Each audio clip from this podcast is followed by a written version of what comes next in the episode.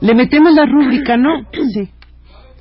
Un programa de Elena Urrutia para Foro de la Mujer.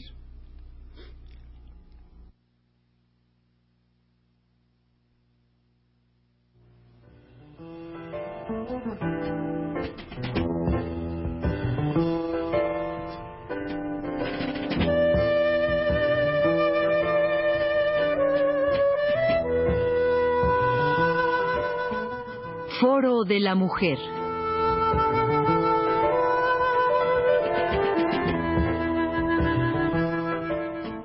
Por Elena Urrutia.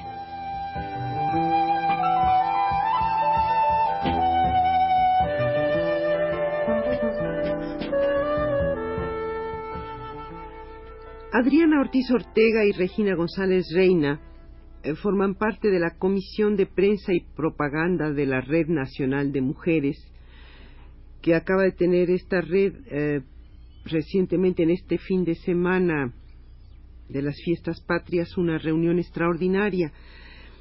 Adriana y Regina, tal vez eh, creo que antes de, entrar a hablar sobre la reunión extraordinaria, cuál fue el objeto, tal vez convendría que habláramos un poco de la red y quisiéramos un poco de historia cuando eh, se, se echa a andar este, esta red y, y después de qué experiencias previas nace la red, ¿no? Sí, pues yo creo que tendríamos que hablar de todo lo que fue la experiencia del movimiento feminista en México en los setentas la formación primero de distintos grupos a principios de los 70, en 70, 72, 75, formación de Movimiento de Liberación de la Mujer, eh, la formación de MAS, de Movimiento Nacional de las Mujeres, y de varios grupos que empezaron a surgir aquí y allá, no necesariamente todos en el Distrito Federal, algunos de ellos en provincia, y la experiencia años después de formar un frente, un frente. Eh, Pero Adriana, perdón, antes del frente fue la coalición, ¿no es así? Sí, sí, eso es cierto. Que reunió como cinco grupos, ¿verdad? Como ocho o nueve grupos. En coalición estaba, mm, bueno, ya estaba más, estaba Frente de Liberación de la Mujer, estaba en eh, Movimiento Nacional de la Mujer, estaba La Revuelta. estaba bueno, la revuelta ya había ya se había eh, este separado de más sí ya entonces se había separado de más, estaba Siwat, estaban, eh, ya existía Sidal, aunque no tenía una presencia tan fuerte, estaba Sidal, estaba también el movimiento eh, feminista mexicano, creo el que había formado Mireya Totó. Había varios grupos dentro de coalición. Eso fue más o menos por el año 76. El frente debe de haberse formado aproximadamente por ¿qué será? 78, ¿no? La coalición. 78, 79, ¿no? El frente, sí. Sí, 78, 79. Ahora, bueno, digamos, de todas estas experiencias, empieza, digamos, ya cuando se da la idea de la formación del frente, el tratar de trabajar con distintos partidos políticos, el tratar de tener una presencia pública mayor y, eh, digamos, también la, la idea, años después, en la red, de tratar de crear eh, vínculos entre los distintos grupos, una estructura informal de trabajo, ya estamos hablando de 1981 aproximadamente, donde se piensa que, donde ya existen además muchos más grupos, ¿no? Existen en, este, en todos estos cambios, se van formando nuevos grupos, se va formando el grupo de Chopo, se va formando este. Eh, Yo creo que lo que es más importante en este caso es eh, no solamente la la formación y el desarrollo de los grupos en provincias, sino la incorporación a la red, ¿verdad? Creo que esta vocación nacional de la red es, es fundamental, que, que, desde luego pues coalición ni se la planteó siquiera y, y frente pues creo que difícilmente logró el pensar en ella, ¿no? En cambio, el propósito nacional de la red me parece que es, es fundamental, ¿no? Sí, sí, yo creo que yo creo que ahí hay dos cosas y una es que la formación de una estructura nacional que podía aglutinar a todos los grupos y el tratar de crear una estructura que fuera muy informal, fueron en esos tiempos una estructura, digamos, muy descentralizada, que cuestionaba mucho la cuestión del poder, del liderazgo, la idea de solamente crear una coordinación entre los grupos más que una tarea de trabajo al interior de los grupos, de integración entre los grupos, eran como planteamientos muy importantes, ¿no? O sea, como era una nueva concepción de la manera de hacer política. Ah, hablas en un pasado, ¿siguen vigentes estos principios en las inquietudes de la red? Sí, claro. Claro, esos son los principios. Yo creo que es importante señalar que eh, la red no es un, grupo en especial porque yo eh, pues he sentido que puede haber confusión en, este aspecto. ¿no? La, red es el, la, fusión de todos los grupos feministas de México, no un grupo en específico y todos los grupos, eh, entre todos los grupos tenemos comisiones y tenemos como, como esta, ¿no? que, es, que es la de prensa, que este, forma la estructura base de lo que es el movimiento feminista en México. Lo que sí sería importante señalar es la transición, digamos, de, en, un primer momento, cuestionar todo lo que era la estructura vertical dentro de los partidos, todo lo que era la práctica política eh, entendida como organizada a través de comités, organizada a través de proselitismo, y la idea del feminismo como una alternativa política de actuar a través de canales más informales, de eh, crear una, una, estructuras mucho más horizontales, ¿no? Eso fue el planteamiento original. Ahora, ya para 1984, lo que nosotros nos estamos planteando es la necesidad de cuestionarnos aún más, ¿no? Doblemente.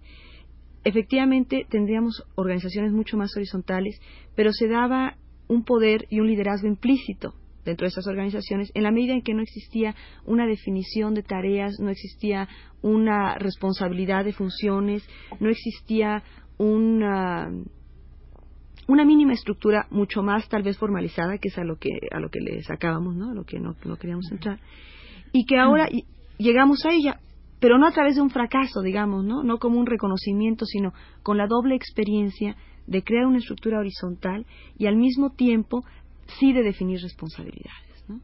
Entonces, ese es el momento que nos estamos planteando ahora, una, una transición hacia, hacia, una, hacia una estructura más definida. Entonces, eh, en suma, lo que se ha obtenido con la experiencia es la necesidad de que exista una estructura en medio de esta democracia, de esta participación horizontal, una estructura que posibilite la, la existencia y la actuación de la red. Sí, sí, y, y dos cosas ahí pasan, ¿no? O sea, de alguna manera la experiencia enfrente, fundamentalmente en el frente, era la idea de hacer trabajo hacia el exterior, trabajar con distintos sectores de mujeres, trabajar con partidos. Pero en la medida en que no había una estructura muy definida o no había una, una manera de cooperación más clara, lo que se tendía es que eh, esas alianzas que se establecían con grupos políticos que tenían una estructura mucho más definida, mucho más vertical, con mayor experiencia, eh, era un poco como una subordinación de objetivos, ¿no? Porque no había la claridad, no había el planteamiento, más bien no a un nivel teórico, ¿no? Sino a un nivel de organización, a un nivel de práctica política. Entonces, Ahora sí se piensa en hacer una estructura, pero conservando la idea de la autonomía de los grupos al interior de la red y la autonomía del movimiento feminista frente a otras organizaciones al exterior. Y con la idea de hacer alianzas, ¿no? Alianzas, pero a través de programas muy definidos, a través de eh, eh, propuestas concretas, propuestas específicas, y con una con una idea de que es la red la que propone, ¿no? Más que son los partidos lo que, los que le podrían proponer a la red. Eh, tú hablas de, grupos, Adriana, pero también hay muchas eh, feministas independientes, si se puede usar esa expresión, que también se han eh, unido a la red y que forman parte. También hay esta posibilidad. Sí, definitivamente, definitivamente la idea, la idea de la participación como feminista independiente yo creo que ha sido muy importante, ¿no? Porque las feministas independientes han, han ah, ampliado muchos espacios, digamos, que, que dentro de los grupos no se, no se habían pensado, ¿no? O sea, eh, ha habido propuestas, por ejemplo, en el segundo encuentro de la red, había propuestas de la organización de jornadas culturales. Esa fue una propuesta que vino fundamentalmente por mujeres independientes, digamos. Ha habido un cuestionamiento muy fuerte del funcionamiento de la red y de los grupos por feministas independientes también. Eso ha sido importante. Y ha sido, y ha sido una, digamos, una labor que los grupos tal vez al interior la han emprendido, pero que el mismo hecho de estar trabajando en labores muy específicas te va, te va confinando tu espacio de participación feminista, ¿no? Te va haciendo, bueno, Adriana, ¿y qué otras actividades em, ha tenido la red además de, de la organización de estos encuentros nacionales y en este caso de, de esta reunión extraordinaria? Fundamentalmente las, las, actividades de la red son estas, las de coordinación de los grupos. Eh, las tareas al exterior de movilización, de organización de marchas, de eh, emisión de desplegados o, o, cualquier actividad masiva se organiza a través de delegar funciones en los distintos grupos, digamos, ¿no? No, no era la red quien necesariamente organizaba las actividades. La red cumplía la función de crear vínculos, de definir objetivos, y ahí se formaban comisiones informales que se encargaban de realizar, por ejemplo, eh, toda la campaña a, frente al Congreso Mundial de Población. Fue organizada, bueno, la red tiene una participación, pero es SIDAL, por ejemplo, quien toma esa iniciativa, son madres libertarias quien participan en este evento y algunas feministas más, ¿no? Digamos. La idea ahora es tratar de que la red pueda trabajar a través de comisiones, comisión de prensa y propaganda, comisión de formación eh, eh, teórica, formación práctica, eh, creación de vínculos hacia el exterior a través de distintas comisiones y de esta manera retomar más funciones, ¿no? Ahora, no es la red como una organización encima, sino es la red que integra en estas comisiones a distintos miembros de los distintos grupos feministas para que realicen estas funciones, ¿no? Esa sería como la, la horizontalidad del caso.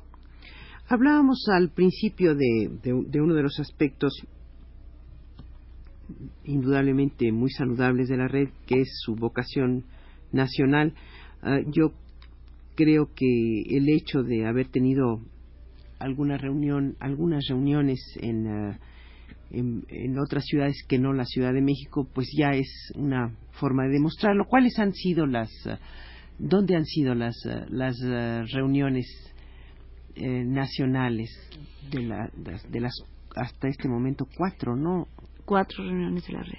Ha habido reuniones en Morelia, ha habido reuniones en Colima, se planea la próxima reunión en Puebla y las otra, la otra reunión, bueno, las otras dos reuniones, si descontamos esta quinta que va a tener lugar, han sido en el DF, ¿no?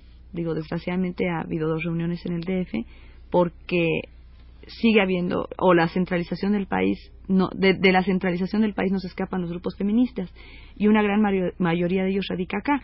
Pero la idea es ir realizando encuentros en otros puntos donde ha habido una aparición de grupos feministas importantes como es Jalapa, por ejemplo, como es Oaxaca, como es Culiacán, como es Chihuahua. Eh, lugares donde sí existen estos grupos, pero digamos a nivel nacional necesitan más difusión, ¿no? necesitan más... más uh... Adriana, yo no sé si hemos visto, claro que superficialmente, uh, los temas que se tocaron en esta reunión extraordinaria, o si hay al, algún otro asunto que, que, trataron y de lo que no, no se ha mencionado ahora. En realidad, yo creo que varias cosas se tendrían que mencionar. Se tendría que hablar de, la, de los temas que ahora estamos tratando de integrar en nuestra agenda política, de la manera en cómo esa concepción ha ido cambiando al respecto. Pero yo creo que esta sí es una discusión muy amplia. Bueno, ¿qué, te, qué les parece, Adriana y Regina, si la próxima semana mm, nos uh, volvemos a reunir y, probablemente de aquí a entonces puedan ustedes preparar un material para que hablemos más extensamente eh, del futuro eh, que se ha planteado la red, este futuro de acción y también de las experiencias anteriores, las experiencias previas de las que ya hablamos de coalición y de frente, y cuáles fueron las experiencias negativas de esas experiencias de las cuales la red ha sacado una lección.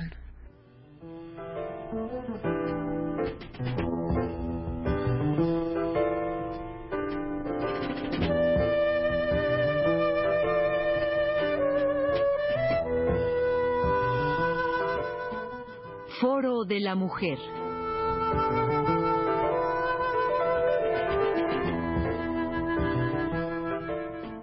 Por Elena Urrutia.